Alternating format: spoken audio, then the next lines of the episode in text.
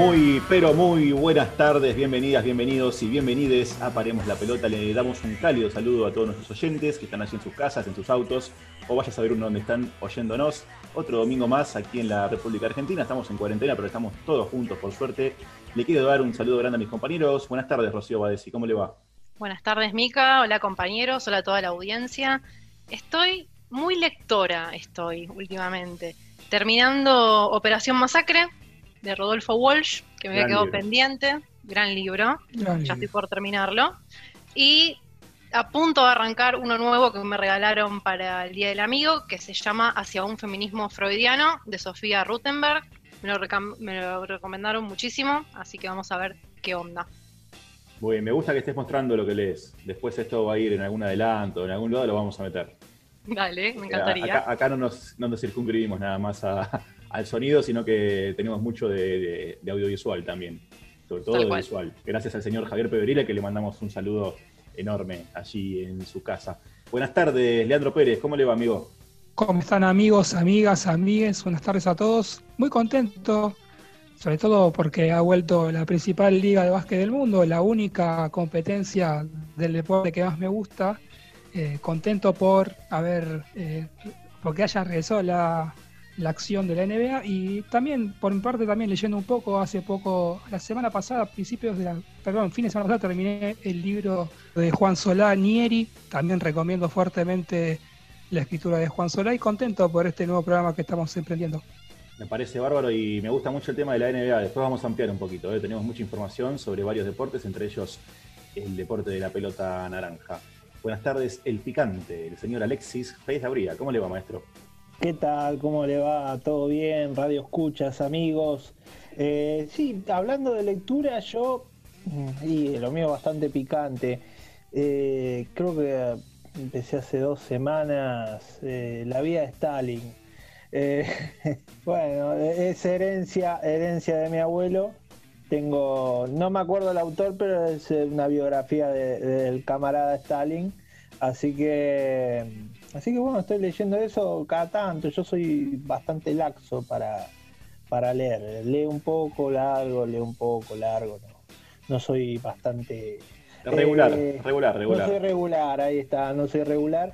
Así que, así que bueno, leo tranquilo y esperando a que vuelva al fútbol argentino, más que nada estás tan expectante con el tema del fútbol argentino. Todos los programas decís lo mismo. Sos, la persona más ansiosa que conozco con el fútbol argentino.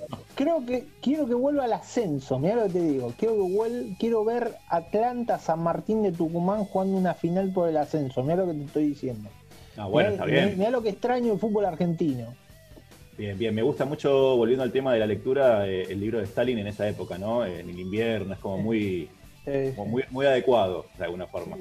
Sí, sí, eh, hay gente que, que, se, que, no aparecía o gente que, se portó mal y el tío Pepe lo, puso penitencia, lo puso en penitencia. Sí, sí, sí, obviamente, obviamente.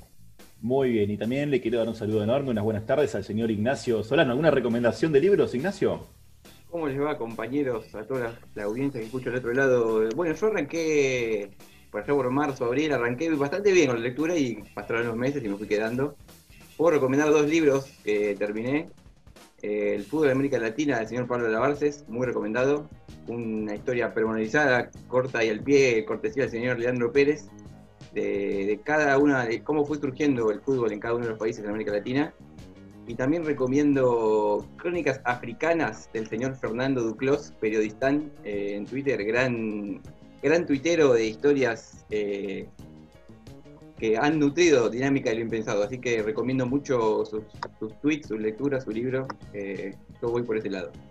Me encanta el equilibrio y el nivel cultural de la gente de Paremos la Pelota. ¿eh? Yo también, bueno, ya que estamos, voy a recomendar alguna pastillita por ahí. Yo también, como que cuando apenas arrancó la cuarentena, metí 3, 4 libros seguidos y después me quedé con El Conde de Montecristo, que lo estoy terminando ya, pero bueno, es un libro largo.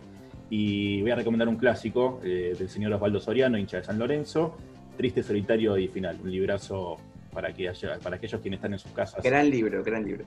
Exactamente. Así que bueno, hoy tenemos un programa cargadísimo de información. Se puede decir que nos vamos a vestir de blanco, ¿no? Pero primero vamos a las cosas más descabelladas del deporte global. Vamos con la primera sección.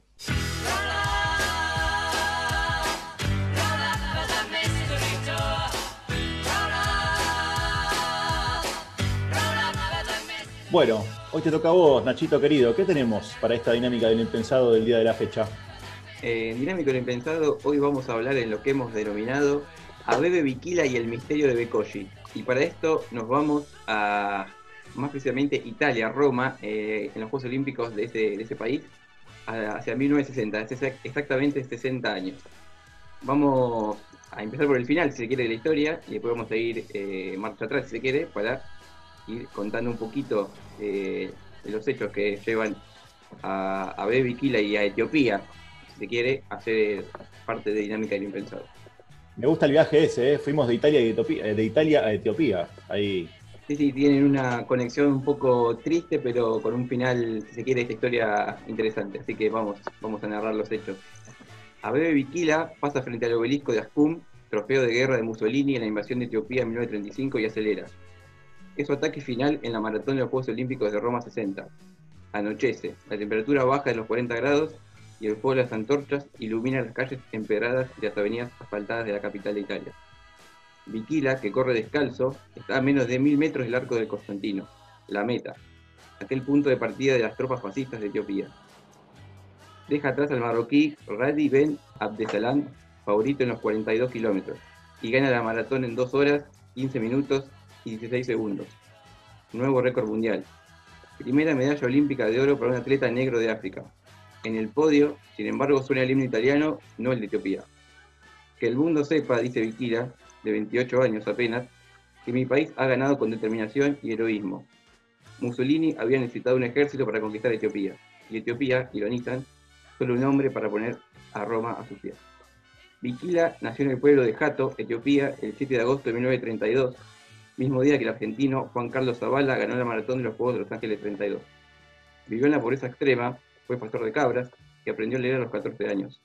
Su infancia transcurrió durante la ocupación italiana hasta que en 1941, ya en plena Segunda Guerra Mundial y con el apoyo de Gran Bretaña, el emperador Haile Selassie, reencarnación de Dios en la tierra según el movimiento Rastafari, destituyó su poder y abolió la esclavitud.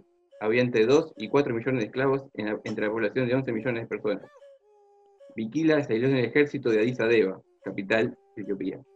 Corría de la capital hasta las colinas de Zulululta, 30 kilómetros diarios. Pero Viquila, que llegó a ser guardia privada de Selassie, se volcó al atletismo a los 24 años, después de que viese el desfile de los deportistas que viajaron en los Juegos de Melbourne 56. Y ni siquiera era elegido para viajar a Roma 60. Winnie se había lesionado el tobillo mientras jugaba al fútbol. Fue entonces designado por Oni Niskasen, el entrenador sueco que había contratado Selassie para trabajar en el deporte etíope. Viquila nunca había salido de su país, solo hablaba márico, lengua nativa. Que corriera descalzo el 10 de septiembre de 1960 no fue porque quisiera. Sus zapatillas habían roto, le habían provocado una úlcera en el pie, y las había dejado en Etiopía. En los Juegos, los primeros transmitidos a color por la TV, Viquila se probó cerca de 10 pares de zapatillas Adidas, patrocinador olímpico. No hubo caso. Después, una Puma y Otnikusa Tiger, tampoco. Algunas no le entraban, otras le quedaban incómodas, en los pies anchos y duros. Niskasen creía incluso que descalzo correría más rápido. Fue el triunfo del no marketing. Pasos cortos y fluidos, velocidad y resistencia. Al año siguiente, en la maratón de Atenas, Viquila corrió descalzo por última vez, ya que había firmado con Puma. Viquila fue un, un atleta excelente. Continuó costumbres inherentes que había tenido desde nacimiento. Muchos corredores de esos países corren kilómetros descalzos para ir de un lugar a otro. Y además era un hombre que corría bien en cualquier lugar, en cualquier época en diferentes horarios. En Roma 60, el argentino Osvaldo Suárez terminó noveno. Fue el último argentino entre los 10 primeros en la maratón olímpica. Viquila repitió el oro en Tokio 64, primer atleta en ganar la prueba dos veces consecutivas. Y abandonó en los Juegos de México 68, que, que ganó igualmente un etíope, Mamo Bolde. Después de Viquila, Etiopía tuvo muchísimos corredores exitosos. Bekoshi, un pueblo de unos 17.000 habitantes, ubicado en la región de Oromía, en Etiopía, centro-oeste de África, es conocido como el pueblo de los campeones, porque suma más medallas olímpicas que muchos países, 11 de los Juegos Olímpicos de Barcelona 92. Además, es una de 26 campeones mundiales y 10 récords del mundo. ¿Qué lo hace tan especial para el atletismo? Para los especialistas influyen tres factores. La genética, un entrenamiento intenso y una dieta rica en cebada, producto que aporta nutrientes esenciales para los corredores. La cebada es un cereal que guía significativamente los niveles de azúcar en sangre gracias a sus nutrientes, además de poseer una gran cantidad de fibra. Cuenta con los ocho aminoácidos esenciales que necesita el organismo y ayuda a mantenerlo libre de toxinas. Cuando se ingiere, actúa como alimento para las bacterias buenas del intestino grueso. El ingrediente está presente en la mayoría de las comidas etíopes. Los atletas ingieren a diario platos como el kinch, una torta local, el injera, el pan etíope y el genfo, plato típico. También el beso, un, batido preparado que aporta una gran cantidad de energía para antes y después de entrenar. Se dice que los habitantes de Oromía, la región del país en la que se ubica Pekoshi, son más ligeros que otros atletas y su relación estatura-peso es más favorable. Con sus piernas delgadas requieren menos oxígeno que otros corredores y consumen 8% menos energía. Además, el pueblo está a 3.200 metros sobre el nivel del mar. Por eso se dice que si pueden correr allí, se puede, hacer en cualquier parte. El aire liviano de la montaña es otro factor crucial. Entrenar en la altura sirve para producir glóbulos rojos adicionales y consumir oxígeno en forma más eficiente facilitando el trabajo al bajar al llano. El suelo complementa el asunto. Los corredores zigzaguean entre los árboles y usan las raíces como una pista de obstáculos.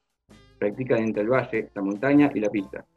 A esa altura, los atletas de Becoshi corren diariamente 48 kilómetros, más del doble que los 20 kilómetros de un maratonista promedio, y comienzan a entrenar seriamente desde los 12 años de edad. Una de las claves está en el estilo de vida de los pobladores. Es un sitio donde casi no hay autos y la comunicación es limitada. Las personas están obligadas a adaptarse a las circunstancias. Están acostumbrados a moverse a pie y la vida rural les genera personalidades fuertes y disciplinadas. Otro récord de Koshi es bien curioso. Tiene una medalla de oro cada 1.500 habitantes, mientras que el promedio de Etiopía es una cada 4 millones. Y en Jamaica, otro país destacado en el atletismo, una cada 170.000 personas. Vikila murió el 25 de octubre de 1973 tras un derrame cerebral, una secuela del accidente automovilístico que tuvo tenía 41 años, lo despidieron 65.000 personas. Selassie decretó un día de luto. En su tumba, el cementerio de Addis Abeba, hay una estatua. Un puente de Italia y el estado de su país llevan su nombre. La marca de zapatillas italiana Vibran hasta creó un modelo, las Vikila, para correr descalzo. Vikila, dijo Kyle Kebrelasi, actual dueño del récord de la hora en 21 kilómetros y 70 minutos, hizo que nosotros los africanos pensáramos, si él, uno de nosotros pudo hacerlo, nosotros podemos hacer lo mismo. Espectacular la historia, Nacho. Me quedo con algo, entre otras cosas. Increíble que haya ganado la maratón, la prueba olímpica en Roma 60 y hayan puesto el himno italiano, ¿no? Habla un poquito a las claras del concepto que se tenía de los países africanos en ese momento. Prácticamente estaban borrados. Hoy en día todos sabemos cuando un equipo o un deportista gana una disciplina, la medalla de oro, pone el himno de la nación de aquel ganador, de aquel que se alza con la presea de oro. Y en ese momento ni siquiera se consideró eso y se puso igual el himno italiano. La verdad que sí, es una historia desgarradora, si se quiere, por las, adversidades que tienen que superar los, países africanos en general, y bueno, en este caso Etiopía, pero es una historia de vida muy particular y bastante interesante, se quiere, también desde las características que representa la región de Sekoshi en, Etiopía, que lo hace tan especial para, para los corredores de larga distancia. Sí, es verdad lo que decís, Nacho, es muy particular porque la verdad que haya una medalla de oro cada 1.500 habitantes, cuando en Etiopía, en el país donde está esta región, hay uno cada, uno cada 4 millones, eh, es algo muy impresionante, ¿no? Y aparte la cuestión biológica, esa cuestión de, la resistencia, de la predisposición genética, de, la alimentación. Yo lo que me pregunto es, eh, la gente que está alimentada a cebada o derivado de la cebada líquido no tiene la misma resistencia, ¿no? Hablamos de la cerveza. No, creo que tenga el mismo impacto en nosotros en estas latitudes. Qué macana, che, qué macana. Como veníamos hablando de nuestro corredor, todo lo que pasó, eh, él, habrá vivido la, Segunda Guerra Mundial y la invasión de Italia en 1936 para pasar Etiopía a ser la África Oriental italiana.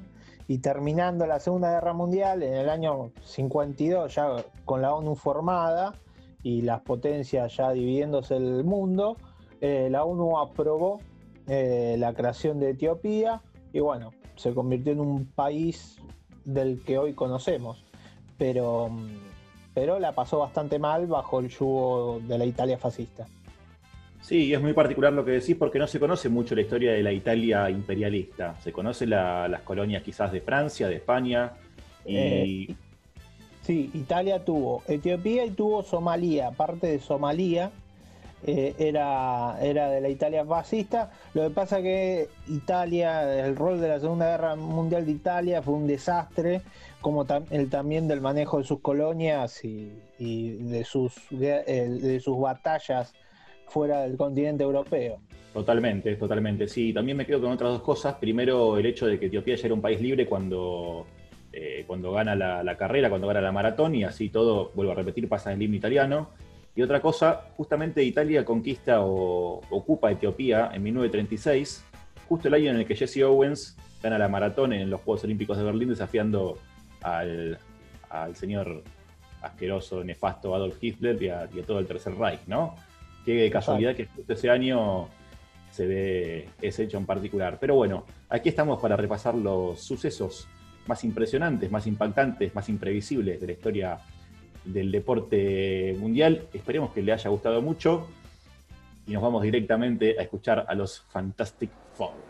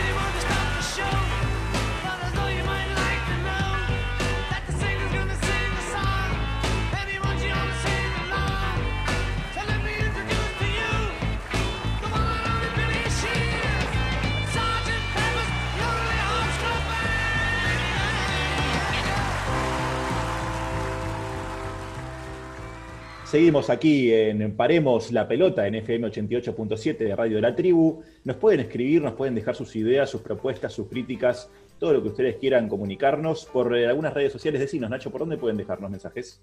Paremos la Pelota OK en Facebook, Paremos en Twitter y Paremos guion bajo la Pelota en Instagram. Excelente. Y de a poco de fondo voy escuchando cómo empiezan a sonar las campanas del infierno. Señoras y señores, bienvenidas, bienvenidos y bienvenides a FM 88.7 Radio La Tribu. Bienvenidas, bienvenidos y bienvenides a Paremos la Pelota. Sean ustedes muy bienvenidas bienvenidos y bienvenides a Rebeldes con Causa.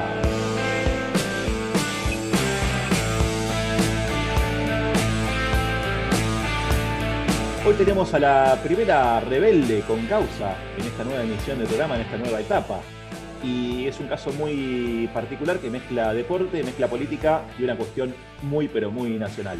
¿De quién nos vas a hablar hoy, Lean? Bueno, Muchas gracias por el pide, Mica. Le vamos a contar la historia de una mujer, la hija de un encargado del buffet de uno de los clubes más importantes de Rosario, que jugaba un deporte en la década de los 40, un deporte considerado elitista y dominado por los hombres.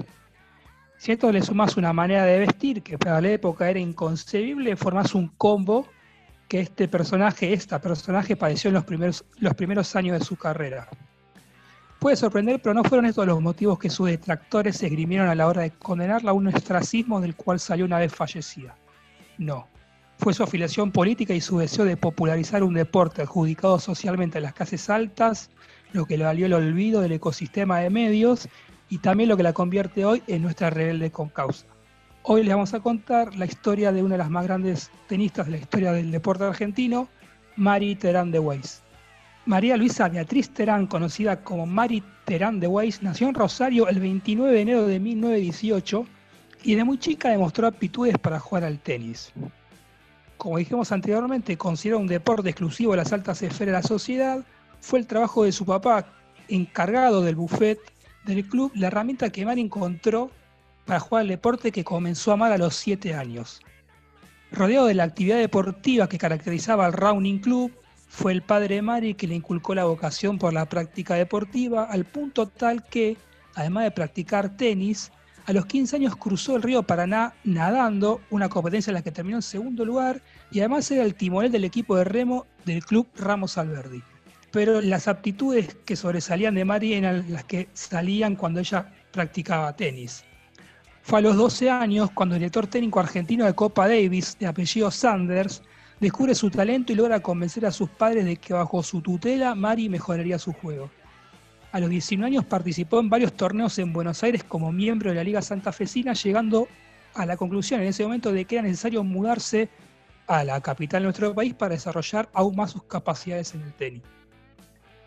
En el año 37 intervino en los juveniles de los grandes campeonatos nacionales, ya representando a la Drogué Tennis Club, siendo la figura más promisoria del tenis femenino del país, club con el cual ganó el torneo del Mar del Plata y el Río de la Plata en 1939, con la particularidad que en la final se enfrentó a quien sería una de sus máximas oponentes, tanto dentro como fuera de la cancha. Esta persona era Felisa Piedrola. A diferencia de Mari, Piedrola era de carácter fuerte y malhumorado. Más allá de esto, a lo largo de sus carreras se encontraron en polos opuestos por ideologías políticas. Y otro de los motivos que las separaba, según reveló Alfredo Terán, sobrino de la deportista, unos años después, era que Mari recibía ayuda de la Asociación Argentina de Tenis para realizar viajes al exterior del país. Piedrola no tenía tanta suerte como para que la AET le subvencionara los viajes y bueno, ya no podía hacer ninguna gira europea. Pese a esta diferencia, se alternaron las primeras posiciones del ranking nacional durante una década. Marin, en su caso, fue número uno del país en 1941, 1944, 1946, 1947 y 1948. En 1940, con motivo de participar en un torneo de Córdoba, emprendió un viaje en tren en el cual conoció a quien sería, podríamos decir, su puerta de entrada a la vida política, Heraldo Weiss, hijo de Gottlob Weiss, una gloria del alumno y multicampeón del fútbol argentino, capitán del equipo masculino de Copa Davis y una gloria del tenis nacional en la década del 40 junto a Héctor Echar y Enrique Morea. Tres años después se casaron y Mari comenzó a defender los colores del club en el que jugaba su marido, el Belgrano Athletic. A partir de ese momento y por el nivel de Mari, la pareja emprendió numerosas giras por Europa. La fama de Mari empezó a crecer con la conquista de varios certámenes internacionales. Ganó 28, entre los que se destacó el Play de Wimbledon, que disputaban los que no llevaban a la final del Grand Slam, título lo gana en 1948. Tras conseguir el abierto de Irlanda y el abierto de Israel y un puesto en los octavos de final de Wimbledon, los periodistas especializados de Gran Bretaña, que eran los encargados de confeccionar el ranking, consideraron a Mari la número 10 del mundo, siendo la primera tenista argentina en el top 10. Un año después ganaría el abierto de Colonia, el abierto Baden-Baden y a lo largo de la década ganaría varias veces el torneo de Río de la Plata. En esos años el gobierno peronista había lanzado una política deportiva sin precedentes comienzan a realizarse competencias para que la juventud practique toda clase de deportes, se levantan complejos deportivos de gran magnitud y se organizan certámenes internacionales de importancia. Como Heraldo era peronista y ambos, dos de los deportistas más importantes del país, Mari conoció a Juan Domingo Perón y Evita, formando un fluido vínculo con el gobierno que a posterior debió un fuerte apoyo estatal, fundamental para el desarrollo de la carrera de Mari. Fue por eso que después de dos años sin jugar en el país, volvió para los Juegos, los Juegos Panamericanos de 1951, en los cuales ganó dos medallas de oro y una de bronce.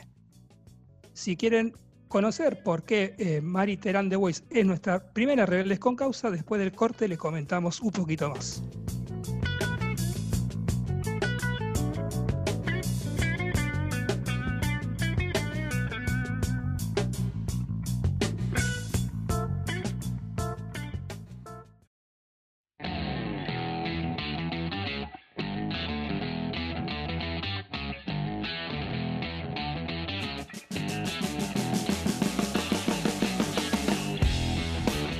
Regresamos aquí con Paremos la Pelota y quiero seguir escuchando la historia de Mari Tirán de Weiss. ¿Cómo sigue esto, León?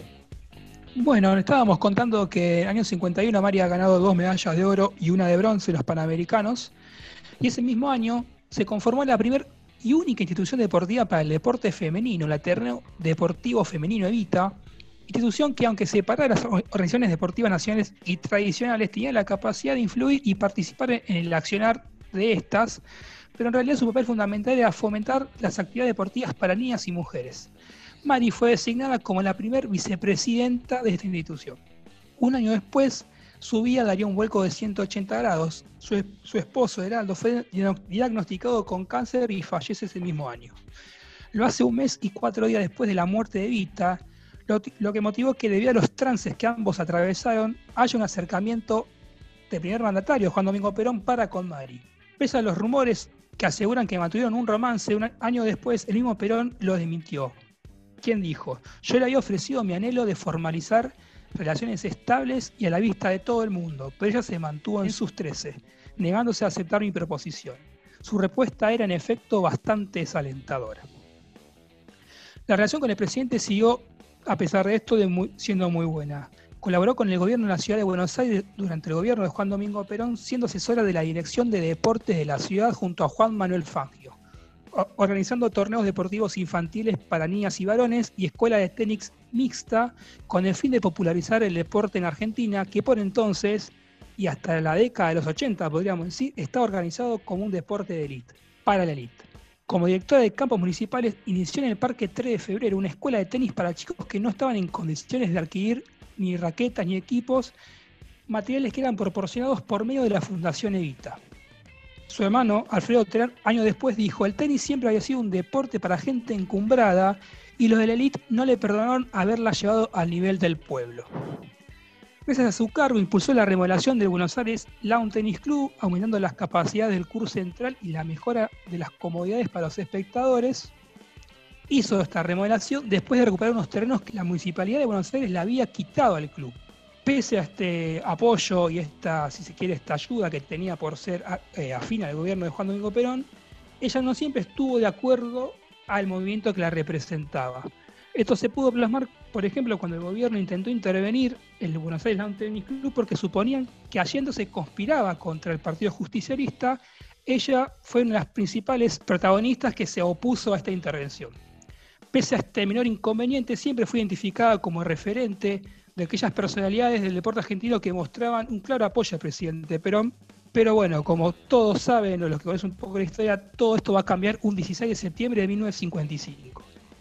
Mientras el gobierno de Juan Domingo Perón era derrocado por la autodenominada Revolución Libertadora, Mari Juan se encontraba jugando las instancias finales del abierto de Alemania, momento en el cual la Asociación Argentina de Tenis envió un telegrama a la Federación Internacional pidiendo que la tenista sea retirada del torneo. En una carta escrita a la revista El Gráfico en 1964, Mari retrataría la situación como solo la protagonista puede hacerlo. Y dice en esa carta en el gráfico, recibí en Berlín un cablegrama firmado por el interventor en el que me comunicaba que desde ese momento no podía seguir representando a mi país en torneos internacionales reunida la Federación Internacional de Lawn Tennis en Londres, solicitó a las autoridades argentinas que comunicaran las razones de la inexplicable sanción que se me había noticiado.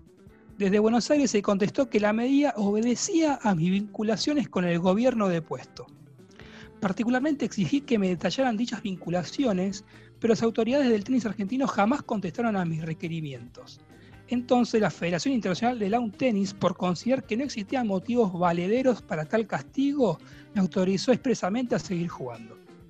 Sin embargo, a partir de este momento, quien era una embajadora del deporte argentino a nivel internacional se internaría en un largo exilio. Mientras debe permanecer en el viejo continente de manera forzosa, en Buenos Aires confiscan sus bienes, tanto su departamento como el negocio de ropa que compartía parte del negocio con Enrique Morea. Con ayuda de General Perón, consigue la ciudadanía española y representa a este país con la suficiencia que la caracterizó. No obstante, la prensa argentina no le dedica ni una sola línea a los logros alcanzados. Tras la asunción de Arturo Frondizi, en 1959 regresa al país para comprobar que ya nada era igual.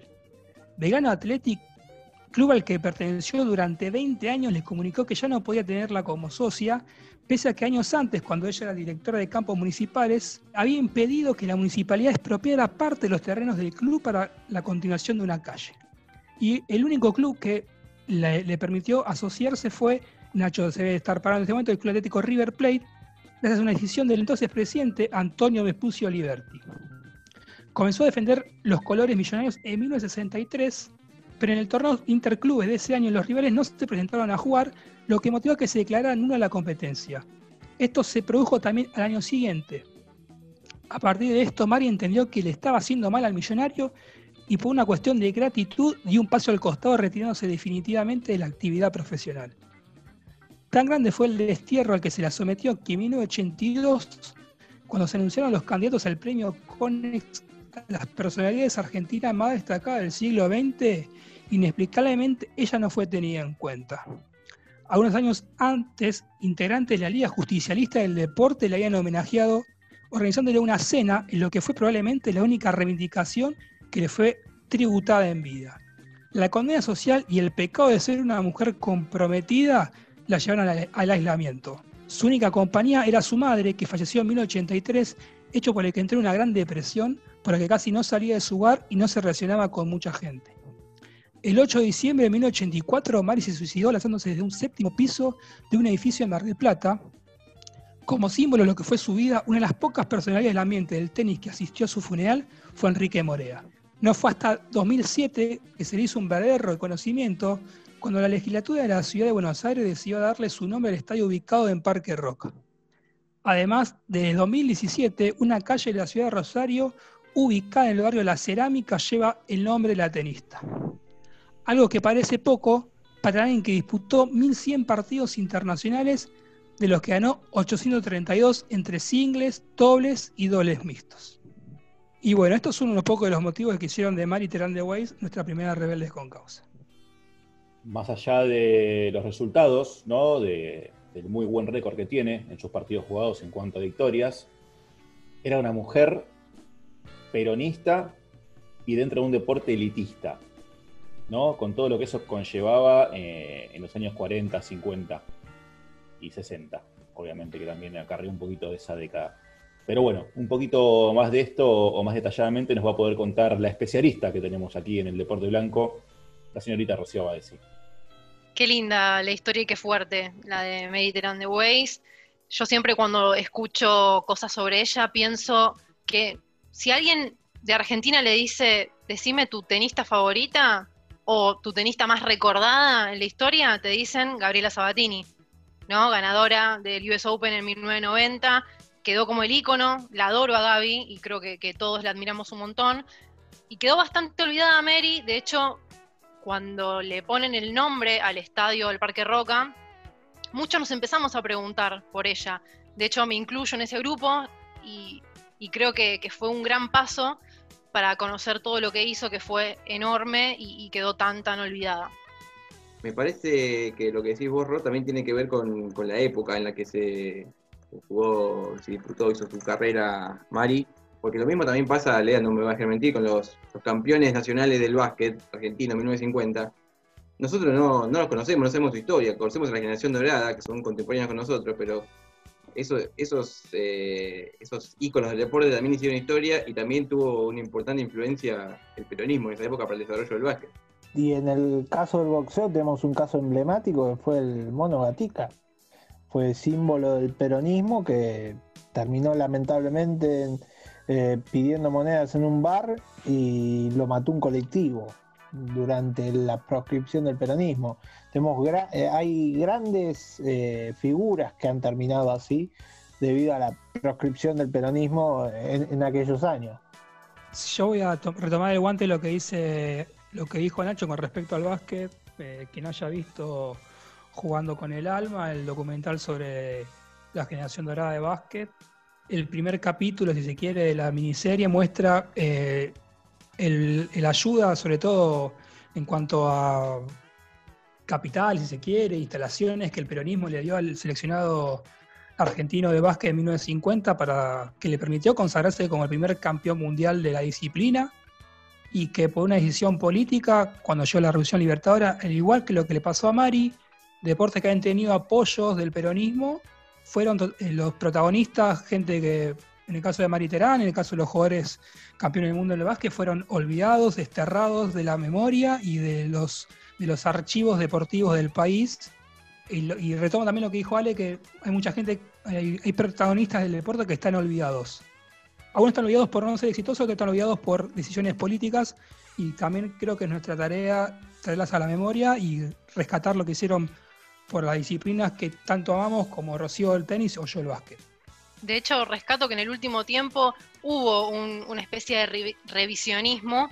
De hecho, Juan Ignacio Chela tiene un mini documental en YouTube que lo pueden buscar y, lo van a encontrar sobre Mediterranean Ways, con un montón de personas especialistas eh, en tenis y cercanos a ella que, pueden relatar y contar y reconstruir un poco toda su historia, que, es verdad que quedó olvidada y en el último tiempo, por suerte, se reflotó y ahora estamos un poco más cerca de, esos grandes ídolos, ídolas también. Eh, en el caso de, Gatica, eh, lo trajo de nuevo a la vida pública Leonardo Fabio. Si no, nadie se acordaba de él. Y hoy, por suerte. Claro, por la película. Claro, por la, por la película. Y por suerte hay ciertos lugares deportivos, por ejemplo, el, centro de, entrenamiento municipal de Avellaneda se llama José María Gatica. Así que eh, más que reivindicado ahora, y gracias a Leonardo Fabio en su momento con su película, nos hizo recordar del mono absolutamente. Aparte, lo que también hay que tener en cuenta es que la era abierta, no yendo al tenis en particular, la era abierta empezó recién a fines de los 60, a principios de los 70. Eh, como para que uno sepa la incidencia que tenían los medios de comunicación o los especialistas, ¿no? O los que hacían los, los que armaban ranking de revistas especializadas o de medios especializados, la incidencia que tenían en la concepción que se tenían de los, de los deportistas en ese momento, sobre todo en el tema del tenis. Como bien dijiste vos, Lean, el top 10, ese donde Mary de Weiss quedó décima, se armó en base a, digamos, un bosquejo de, ranking de especialistas. No había una organización eh, estipulada ni formal como el ATP eh, lo, hay ahora, ¿no? A partir de 1970, en particular, de 1972, mejor dicho.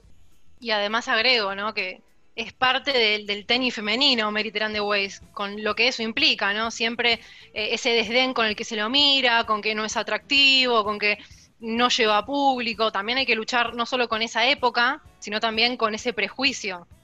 Sí, convengamos que recién en las elecciones de 1949 fue que pudo votar la mujer por primera vez, por ejemplo, a nivel nacional. 52, 52 52. 49 la reforma de la Constitución. Bien, en 1952, exactamente. Bueno, justamente el año que murió Eva, que se cumplieron ahora años, el 26 de, julio, ¿no? Que se murió Eva Perón. Y quería hablar de otro personaje, de dos personajes que nombraste, León, en particular, en la recorrida. Uno es Héctor Echart, que bueno, hoy en día sabrás, le da el nombre al estadio de Ferrocarril Oeste, ¿no? Donde se han jugado tantos partidos de básquet, donde ha jugado, por ejemplo, sus primeros partidos o, ha iniciado su carrera eh, Luis Escola, entre otros. Y otro es eh, Fangio, ¿no?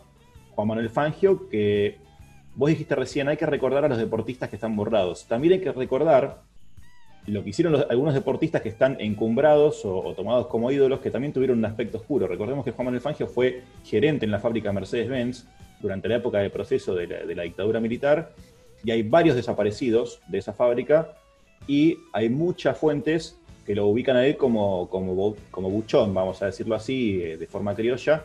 Entonces también está bueno repasar esos aspectos no tan bonitos de, gente que está quizás en el Olimpo del deporte nacional y mundial, ¿no? En el caso de Fangio, por supuesto. Y bueno, tenemos el caso emblemático de, Monzón, un femicida que estuvo en el Olimpo del boxeo argentino, el boxeador, deportivamente es el boxeador más grande de, la República Argentina con, con 14 defensas de título. Eh, es algo inalcanzable, lo pasó Mayweather nada más. Así que también tenemos a Monzón que, era un femicida. Que curiosamente asesinó a su mujer en Mar del Plata, ¿no? en la misma ciudad donde Mari de Weiss se quitó la vida. Pero bueno, acá lo que queremos hacer justamente es destacar, repasar la vida deportiva y la vida política de este personaje tan rico que sin dudas ha dejado su rastro en el deporte nacional.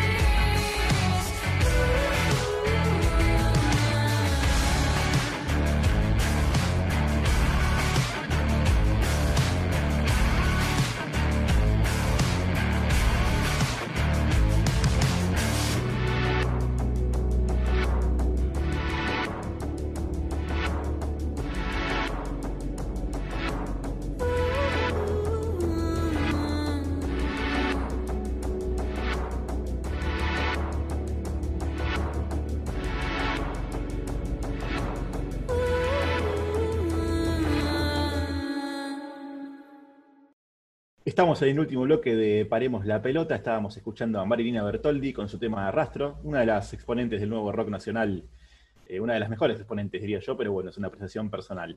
Tenemos actualidad, tenemos novedades, por supuesto. Rocío, empezamos contigo. Seguimos un poquito con el deporte blanco. A 120 años, Paremos la Pelota recuerda a la primera campeona olímpica Pionera del deporte femenino, Charlotte Cooper fue la primera deportista que logró la gloria olímpica en los Juegos de París de 1900. La tenista británica hizo historia en los Juegos franceses, los segundos jugados en la era moderna, al imponerse el 11 de julio en la final femenina frente a la local Ellen Prevost. 6-1-7-5 y también se llevó el triunfo en el doble mixto junto a Reginald Doherty, al batir de nuevo a Prevost, que hacía pareja en ese entonces con Harold Mahoney. Por ese entonces Cooper ya se había coronado tres veces en Wimbledon, torneo que ganaría en cinco oportunidades en 1895, 1896, 1898, 1901 y 1908. La hierba del All England Club era el jardín de su casa. Allí llegó a disputar 11 finales, 8 de ellas consecutivas entre 1895 y 1902, récord que estuvo vigente casi 90 años, hasta que Martina Naratilova enlazó 9 entre 1982 y 1990. Al día de hoy, Charlotte Cooper sigue siendo la más veterana en haber ganado Wimbledon, conquistando el último con 37 años. Ahora los cambio rotundamente de deporte, los llevo al vóley porque ya tiene su protocolo. La Asociación de Clubes Liga Argentina de Voleibol, conocida como ACLAV, confeccionó un protocolo en búsqueda de la autorización para el regreso de la actividad. Este proyecto fue presentado durante la semana pasada ante las autoridades nacionales del Ministerio de Deportes y el de Salud el presidente de ACLAB, que es Pedro Bruno, afirmó que están trabajando para empezar la Liga Argentina en octubre o a más tardar noviembre. Este protocolo es un paso importante en el plan que armaron. Bruno mencionó que observaron cómo avanzan las provincias y así le dieron forma a esta propuesta entre todos los clubes y continuarán monitoreando el tema con las autoridades nacionales para lograr la aprobación final. Si bien el vóley sufrió un éxodo masivo, hay que decirlo, debido a que la liga 2019-2020 eh, se debió cancelar en marzo, antes de las semifinales por la pandemia del coronavirus, varios clubes ya están tratando de armar sus planteles de cara a la próxima temporada. Y por último me mudo al básquet, al deporte amado de Lean. Eh, Becky Hammond, la mujer que va camino a convertirse en la primera entrenadora en jefe de la historia de la NBA. El de Becky Hammond es uno de los nombres que no va a tardar mucho en encontrar un lugar privilegiado dentro del básquet. Ya en el partido amistoso entre San Antonio Spurs y Milwaukee Bucks sustituyó a Greg Popovich como entrenadora jefe del equipo texano. Y aunque su conjunto no pudo ganar a los Bucks, su presencia como primera espada supuso un paso histórico para la NBA. Becky Hammond sigue siendo eh, pionera y dando pasos hacia su carrera en solitario y es que esta asistente de San Antonio ya ha tenido algunas ofertas eh, para ser la cabeza visible en otros equipos de la NBA, pero hasta el momento ha decidido poner un freno, desecharlas, seguir formándose junto a uno de los mejores entrenadores de, de la liga. Y otro ejemplo, como el de Hammond, lo tenemos en España. Se trata de Ana Montañana.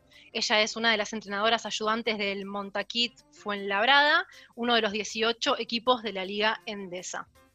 Excelente, Roy. Bueno, me quedo con el tema de la NBA y vamos directo a mi amigo, el señor Leandro Pérez. ¿Qué tenemos, Leandro, de novedades? Novedades no vamos a contarle los resultados de este último fin de semana, porque claramente el que tiene acceso a algún medio, eh, a una red social, puede chequear los resultados que se jugaron en esta, en esta primera jornada de la vuelta a la NBA. Sí queremos contarles un pequeño detalle, ¿no? Algo que hablábamos en el primer programa cuando Jorge Garbajosa, el presidente de la Federación Española de Básquet, se percató a esta altura de la historia de que había disparidad con respecto entre el básquet femenino y el básquet masculino. Entonces, a raíz de esto quiero contar la historia de quién es todo ese MVP de la liga de básquet de Estados Unidos, la, WNBA, la liga más importante de básquet femenino a nivel mundial. Eh, se llama Elena Deredón, fue MVP en el año 2015 y 2019.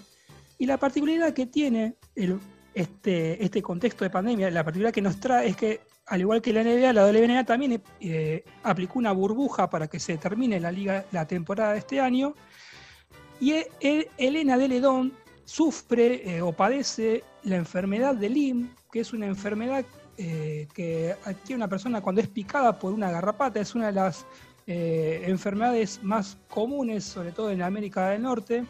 Elena de Ledón, a parecer este síndrome, no puede estar expuesta a, sobre todo en este contexto de pandemia mundial, por lo cual ella le pidió a la NBA de ser posible no jugar la burbuja de la WNBA porque básicamente podría contraer el coronavirus con mayor facilidad que el resto de sus compañeras, a lo que la WNBA, en una actitud bastante polémica, la obliga básicamente a jugar la burbuja, a exponerse a un virus que la puede matar. Y bueno, Elena de León desistió de jugar eh, la burbuja WNBA y por eso ella se vio eh, privada de su prima anual de parte de la franquicia de Washington. Esto básicamente lo contamos para marcar las diferentes desigualdades que hay entre una liga eh, masculina y una liga femenina, ¿no? Esto claramente no le pasaría al principal jugador del básquet masculino, la NBA, LeBron James, pongámosle el nombre que quiera, la NBA seguramente se plegaría y hasta me atrevería a decir que suspendería la burbuja definitivamente si LeBron James no puede jugar. Elena de Ledón, que es la LeBron James del básquet femenino, pidió esto y la NBA se lo negó. Para marcar diferencia, lo comento nada más. Básicamente estamos hablando de que no va a cobrar su sueldo por no jugar por su estado de salud. Exactamente, exactamente. Es un ejemplo más de, cómo la diferencia de género sigue estando, ¿no? Para aquellos que dicen tantas barrabasadas que mejor ni siquiera repasarlas. Así que bueno, llegamos al fin de este viaje, el cuarto, la cuarta estación. No queremos irnos sin antes repasar las redes sociales donde ustedes pueden escribirnos y comunicarse con nosotros. ¿Cuáles son, Nacho? Paremos la pelota OK en Facebook, Paremos en Twitter y Paremos bajo la pelota en Instagram. Ahí si nos quieren hacer una sugerencia, comentario de, para Dinámica y Pensado, Falso Profeta, Rebeldes con Causa, lo que ustedes quieran, nos escriben y serán bienvenidos. Que tengan una hermosa semana. Nos perseguimos nuevamente el domingo que viene en este maravilloso espacio llamado Paremos la Pelota. Y como ustedes saben, por supuesto, la pelota a veces hay que pararla, pero siempre, siempre sigue rodando. Muy, pero muy buenas tardes.